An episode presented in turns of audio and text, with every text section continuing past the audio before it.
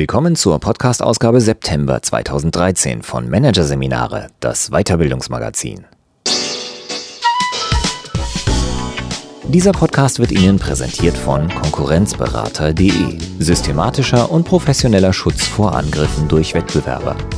Der Konkurrenzberater zeigt, wie Sie Ihre Geheimnisse an die Konkurrenz verlieren und was Sie dagegen tun können. Weitere Podcasts aus der aktuellen Ausgabe behandeln die Themen Mobile Learning, die Ära-App und Geschäftsfeld Glückstraining, die gute Laune-Lüge. Doch zunächst Marketingdisziplin im Wandel, das Comeback des Kundenverstehers von Nina Peters. Einst umwehte die Marketingfunktion ein Hauch von Glamour. Heute ist sie vielerorts zum Handlanger degradiert. Dabei sind in Zeiten disruptiven Wandels Markt- und Kundenorientierung von kritischer Bedeutung. Um wieder in die Firmenmitte zu rücken, müssen sich Marketer neu besinnen und wieder zum Versteher und Fürsprecher des Kunden im Unternehmen werden. Hier ein Kurzüberblick des Artikels. Die degradierte Disziplin. Das Marketing und sein Zustand in deutschen Unternehmen. Verkannter Führungsanspruch. Wie Marketing ursprünglich gedacht war und heute praktisch umgesetzt wird. Die Krux der Kurzfristigkeit. Warum Kundenorientierung ins Hintertreffen geraten ist. Dialog statt bunte Bilder. Warum der digitale Wandel das Marketing zum Nachdenken zwingt. Und Communities als Ideenschmiede. Wie Kundenpflege zur Wertschöpfung beitragen kann. Es gibt wohl kaum einen anderen Beruf, um den sich ähnlich viele Klischeevorstellungen ranken wie um den des Marketingmanagers.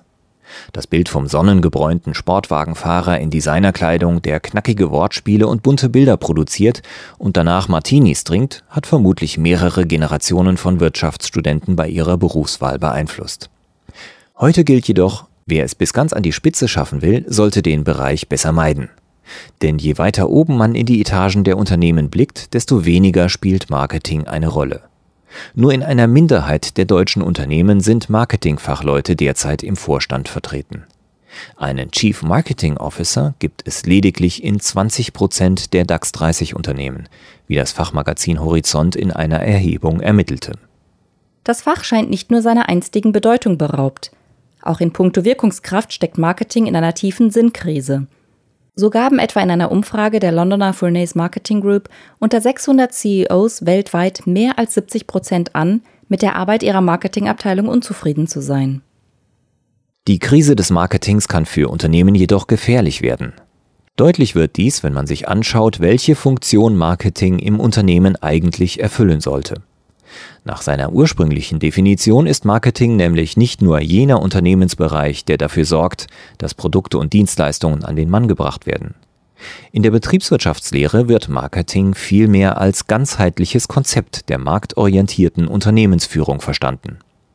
Nach diesem Verständnis können nur jene Firmen erfolgreich im Wettbewerb agieren, die sich ganzheitlich an den Wünschen und Bedürfnissen der Kunden orientieren und ihr Angebot dementsprechend ausrichten erklärt Thorsten Hennig-Thurau, Professor für Marketing an der Westfälischen Wilhelms-Universität Münster.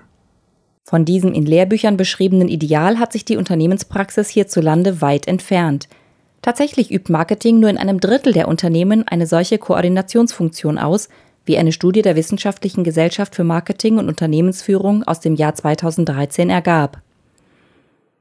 Vermeintlich klassische Marketingaufgaben wie Strategieentwicklung, Innovation, Preisgestaltung und Markenführung werden von anderen Bereichen übernommen, erklärt Studienautor Philipp Seeper. Für den Marketer bleibt folglich nur die Rolle des Erfüllungsgehilfen. Statt bei der Produkt- und Portfolioentwicklung mitzuwirken, wird er erst ganz am Ende des Unternehmensprozesses mit ins Boot geholt, wenn es um die unmittelbare Kundenansprache geht. Die strategische Kraft, die das Marketing entwickeln kann, wird nicht genutzt, sagt Marketing-Experte Hennig Thurau. Als rein verkaufsunterstützende Einheit verkümmere die Marketingabteilung vielerorts daher zur bloßen Schnittstelle mit der Werbeagentur. Die Krux? Je weniger die Disziplin in der Lage ist, ihre einstige Bestimmung im Unternehmen zu erfüllen, nämlich mit Blick auf den Kunden gestalterisch zu wirken und damit Mehrwert zu generieren, umso mehr verliert sie intern an Wertschätzung und extern an Glaubwürdigkeit. Ein Teufelskreis. Die Ursachen für diese Dynamik sind vielfältig. Einer der wichtigsten Gründe dürfte jedoch das Problem der Messbarkeit sein. Marketingentscheider können kaum mit harten Zahlen nachweisen, welchen Anteil ihrer Arbeit zum Unternehmenserfolg beiträgt, weiß Heike Simmet, Professorin für Betriebswirtschaftslehre an der FH Bremerhaven. Bei Budgetkürzungen fehlt es ihnen daher meist an überzeugenden Argumenten, was den Bereich vor allem in wirtschaftlich schwierigen Zeiten zum ersten Sparopfer werden lässt. Verschärfend tritt die Tatsache hinzu, dass Konzernzentralen zunehmend finanzgesteuert und daher kurzfristig orientiert sind. Im Fokus steht meist die kurzfristige Maximierung des Shareholder Value. Für langfristige Marketinginvestitionen, etwa in Kundenzufriedenheit oder den Markenaufbau, fehlt meist die Geduld. Zudem steht das Marketing durch die Digitalisierung unter hohem Druck. Binnen kurzer Zeit hat sich nicht nur die Anzahl möglicher Kommunikationskanäle vervielfacht, auch das Konsumentenverhalten ist tiefgreifend verändert. Der Wandel hat das Marketing zwar vor neue Herausforderungen gestellt, sagt Heike Simmet, gleichzeitig haben sich aber auch neue Chancen ergeben, sich erneut als integrale Funktion im Unternehmen ins Spiel zu bringen. Das Web 2.0 mit seinen vielfältigen Rückkanälen bietet schließlich neue Möglichkeiten, dem Kunden und seinen Wünschen nahezukommen. Bisher hat die Zunft dieses Potenzial jedoch zu wenig genutzt, kritisiert Simmet. Beispiele misslungener Unternehmensauftritte bei Facebook oder Twitter gibt es zuhauf. Viel Geld fließt nach wie vor in die klassischen Marketinginstrumente wie TV, Radio oder Außenwerbung. Mit diesen wird es aber immer schwieriger, Konsumenten zu erreichen, meint Simmet. Denn mit der gestiegenen Anzahl der Kanäle verteilt sich nicht nur die Aufmerksamkeit stärker. Auch die Gewohnheiten haben sich geändert. Während des Fernsehens checken die Menschen E-Mails, shoppen online und kommunizieren via Facebook und Twitter. Für viele Jugendliche ersetzt YouTube den Fernsehkonsum. Statt sich mit diesen neuen Gegebenheiten auseinanderzusetzen, setzen viele Marketingabteilungen lediglich darauf, lauter mit den alten Tools zu trommeln. Die Auswirkungen dieser instrumentellen wie strategischen Krise sind täglich sichtbar. Für den Konsumenten offenbaren sie sich zum einen durch den Mangel an gutem Service, zum anderen an dem gegenwärtigen Übermaß an Werbung und endlosen Rabattschlachten. Denn klar ist, Überall dort, wo Marketingabteilungen zusammengeschrumpft und ihres strategischen Einflusses beraubt werden, bleiben Gedanken an den Kunden und überzeugende Konzepte, ihn für sich zu gewinnen, auf der Strecke, meint Hennig Thurau. Die langfristigen Konsequenzen für die Unternehmen liegen auf der Hand. Wer keine Antennen zum Käufer hat, nicht versteht, was ihn antreibt, produziert Produkte und Dienstleistungen, die an seinen Wünschen vorbeigehen und steckt immer mehr Geld in Werbung, die ihn nicht erreicht. Mit Produktflops und falsch verstandenem Marketing beschädigen Unternehmen jedoch nicht nur ihre Bilanzen, sondern auch den Wert ihrer Marke. Damit verlieren sie langfristig die Fähigkeit, sich gegen Konkurrenten durchzusetzen, wie das Beispiel der Bauhauskette Praktika zeigt. Mit dem Werbespruch 20% auf alles, außer Tiernahrung, setzte Praktika jahrelang radikal auf niedrige Preise. Bei Umfragen zur Servicequalität schnitt die Kette jedoch regelmäßig schlecht ab. Die Kundenwünsche in puncto Sortiment und Beratung wurden dennoch ignoriert. Ein fataler Fehler, wie sich zeigte. Im Juli 2013 musste das Unternehmen Insolvenz anmelden. Offensichtlich reichte den Kunden das Argument billig nicht aus, fasst Hennig Thurau zusammen. Sie kauften lieber dort ein, wo sie gut beraten wurden und ein großes Sortiment vorfanden. Also bei der Konkurrenz. Unternehmen sind folglich gut beraten, Kundenorientierung nicht ins Hintertreffen geraten zu lassen. Im Gegenteil. Die neuen Medienkanäle machen den Kunden aktiver und geben ihm mehr Macht als je zuvor, sagt Hennig Thorau. Vor dem Hintergrund dieser Entwicklung wäre es schlüssig, wieder diejenigen mit an den Tisch für Entscheidungen zu holen, deren ureigentliche Aufgabe es ist, sich um Kundenbedürfnisse zu kümmern, die Marketer. Ein erster wichtiger Schritt ist aber bereits getan, wenn Unternehmenslenker Marketing nicht nur als Mittel, sondern auch als Maxime begreifen, meint Hennig Thurau. In letzter Konsequenz bedeutet dies aber auch eine Abkehr von der kurzfristigen Orientierung. Aber nicht nur CEOs müssen dazulernen und Marketing besser verstehen. Auch die Zunft selbst hat Nachholbedarf. Eine Studie des Beratungsunternehmens McKinsey aus dem Jahr 2012 offenbarte, dass es in puncto Social Media in den Marketingabteilungen noch immer große Wissenslücken gibt. Und das, obwohl Facebook und Co. immer selbstverständlicher von vielen Teilen der Gesellschaft genutzt werden. Um sich wieder als Versteher und Fürsprecher des Kunden im Unternehmen positionieren zu können, müssen sich Marketingmanager neue Kompetenzen aneignen, sagt Simmet. Dazu gehört, die neuen Kanäle und die Kommunikation darin zu verstehen. aber auch sich auf eine neue Art der Beziehung mit dem Kunden einzulassen. Früher waren die Rollen klar verteilt. Die Marketingabteilung besaß die Informationshoheit und legte fest, was der Verbraucher über welche Kanäle, über Produkte und Marken erfahren sollte. Heute funktioniert diese Steuerung nicht mehr. Wenn ein Produkt auf den Markt kommt, gibt es bereits wenige Minuten später Bewertungen im Internet. Verbraucher informieren sich auf Portalen wie Ciao oder Kaib über Produkte und Dienstleistungen oder unterhalten sich in sozialen Netzwerken darüber mit ihren Freunden.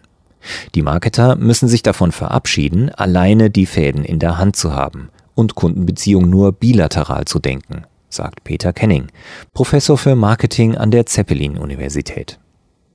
Denn der moderne Kunde tickt anders. Er will nicht mehr von Werbebotschaften berieselt werden, sondern gehört und ernst genommen werden. Vor allem will er jedoch wirklichen Nutzen und nicht nur bloße Marken versprechen. Dafür ist er aber auch bereit, etwas zu tun. Zum Beispiel sich mit einer Marke via Social Media zu unterhalten und ihr gegebenenfalls mitzuteilen, was ihn stört oder ihm gefällt. Hierin liegt die große Chance des Marketings. Wenn Marketingmanager es schaffen, diese grundsätzliche Dialogbereitschaft für sich zu nutzen, haben sie letztlich mehr bewirkt, als ein 3-Sekunden-Spot je erzielen kann. Denn als Gegenwert erhalten sie nicht nur Aufmerksamkeit, sondern auch wertvolles Wissen, mit dem Innovationen getrieben werden können. Auf instrumenteller Ebene bedeutet dies, Marketing muss weg vom reinen Senden bunter Bilder. Um zu erreichen, dass sich ein Publikum freiwillig mit einer Marke oder einem Produkt auseinandersetzt, also etwa Fans und Likes gewonnen werden, müssen Unternehmen vor allem Nutzwert und anziehende Unterhaltung bieten. Das große Buzzword, unter dem all dies steht, lautet Content Marketing. Darunter werden all jene Aktivitäten gefasst, in denen Unternehmen ihren Kunden Inhalte in Form von Texten, Videos, Audiobeiträgen oder Bildern anbieten und dabei komplett auf Werbung und Marketingsprache verzichten, sagt Simet. Die Inhalte werden auf unternehmenseigenen Webseiten, Foren, Blogs oder auch in E-Magazinen veröffentlicht und in sozialen Medien wie Twitter, Facebook, YouTube oder Slideshare weiterverbreitet. Idealerweise entsteht dadurch ein viraler Effekt, durch den ein großer Teil der Zielgruppe erreicht wird. Die wichtigste Voraussetzung, um mit dieser Art Content beim Kunden punkten zu können, ist folglich eine genaue Kenntnis dessen, was ihn interessiert und anspricht. Zudem ist ein gewisser Reifegrad im Umgang mit den digitalen Medien unablässig. Bei allem Optimismus sollten Marketingmanager bedenken, dass eine Content-Strategie nicht von heute auf morgen am Reißbrett entsteht. Um erfolgreich zu sein, müssen sich Unternehmen auf einen Lernprozess einlassen, meint Heike Simmet. Sicher, in den Ohren zahlenorientierter CEOs klingt das nicht gerade wie Musik. Beispiele wie die Kaffeehauskette Starbucks verdeutlichen jedoch, dass sich eine kluge Digitalstrategie auf den Unternehmenserfolg messbar auswirken kann. Der weltweit größte Kaffeeeinzelhändler nutzt schon seit Jahren die ganze Bandbreite der Social-Media-Tools und hat mit seiner Strategie Konkurrenten wie Dunkin Donuts hinter sich gelassen. Neben einem Facebook-Auftritt mit knapp 31 Millionen Fans und einem Starbucks Twitter-Account mit rund 1,5 Millionen Followern gibt es einen Videokanal auf YouTube und einen Blog. Alle Aktivitäten zielen klar auf die Bedürfnisse und Vorlieben der Kunden ab. So reicht etwa das Spektrum der Blogartikel von Rezeptideen über prominenten Interviews bis hin zu Berichten über Sozialprojekte, die Starbucks unterstützt. Neue Produkte werden nur hin und wieder thematisiert. Auf dieser wohldosierten Mischung aus Produktpromotion und ernsthafter Kommunikation basiert auch die Web-Community My Starbucks Idea. Dort können Kunden ihre eigenen Vorstellungen und Anregungen für Kaffee, Gebäck oder Service einbringen und diskutieren – Wünscht sich ein Kunde etwa einen Kaffee mit Mandelgeschmack, kann er dies via Facebook auch seine Freunde wissen lassen und sie zum Abstimmen auf der Starbucks-Seite auffordern. Die Ideen mit den meisten Unterstützern werden von Starbucks geprüft und umgesetzt. Auf diese Weise wird die Community zum Produktentwickler, sagt Heike Simmet. Und damit die Kundenbindung gestärkt. Was könnte wohl die Loyalität mehr fördern als die Chance darauf, die eigene Kaffeemischung im Laden um die Ecke vorzufinden? Ein Paradebeispiel für die Nutzung dieses Community-Effekts aus dem Business-to-Business-Bereich ist das Forum von Bosch Elektrowerkzeuge für Handwerk und Industrie namens Bob. Auf der Plattform können sich Profi-Handwerker über Alltagsprobleme austauschen und gegenseitig Tipps geben. Ein Expertenteam geht im Forum zudem auf Fragen ein. In Erklärvideos wird die Handhabung neuer Geräte gezeigt. Unter der Rubrik Wissen und Innovation können Nutzer eigene Ideen einbringen. Daneben gibt es ein umfassendes Serviceangebot für Ersatzteile, Reparaturen und Bedienungsanleitungen. Laut Angaben von Bosch gibt es allein im deutschsprachigen Forum monatlich zwischen 700 und 1000 Beiträge. Zusätzlich ist die Bob Professional Community seit einiger Zeit mit Facebook verknüpft und hat dort bereits rund 23.000 Fans. Für einen solch nischigen Bereich ist dies ein überwältigender Zuspruch. Der Aufbau solcher Online-Communities mit Hilfe interessanter Inhalte und sozialer Medien zahlt sich für Unternehmen langfristig aus. Die Marke wird gestärkt, die Beziehung zum Kunden intensiviert. Gleichzeitig erhalten Unternehmen wertvollen Input für die Produktentwicklung und das Qualitätsmanagement. Idealerweise fungiert die Marketingabteilung als Moderator dieser Prozesse und erhält dadurch die Gelegenheit, sich erneut als interner Koordinator der beteiligten Abteilungen zu positionieren. Die Verknüpfung von Marketing mit Innovationsprozessen rückt den Marketer zudem wieder näher als strategischer Partner an die Unternehmensführung heran. Die Trendwende werden Marketer vermutlich nicht allein durch die Hinwendung zum Digitalen erreichen. Um ihre Position im Unternehmensgefüge zurückzuerobern, müssen sie dafür sorgen, dass ihr Anteil am Unternehmenserfolg deutlicher wird. Dazu gehört auch besseres Selbstmarketing. Und das sollten Marketingmanager eigentlich beherrschen.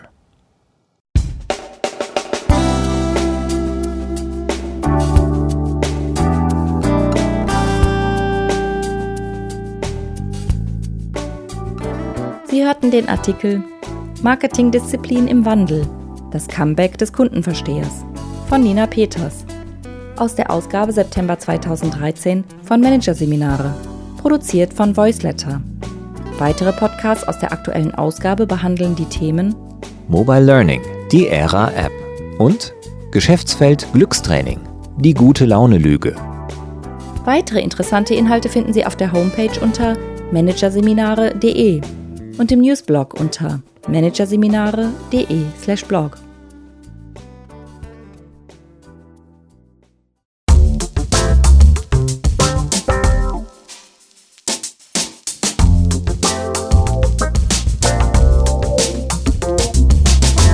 Das war der Podcast von Managerseminare, das Weiterbildungsmagazin, Ausgabe September 2013. Dieser Podcast wird Ihnen präsentiert von www.konkurrenzberater.de mit einem Minimum an Aufwand vor der Konkurrenz schützen. Übrigens, auch mittelständische Unternehmen stehen unter ständiger Überwachung durch fremde Geheimdienste und sind Ziel systematischer Attacken ihrer Wettbewerber. Informationen dazu, wie sie sich schützen können, finden Sie unter www.konkurrenzberater.de.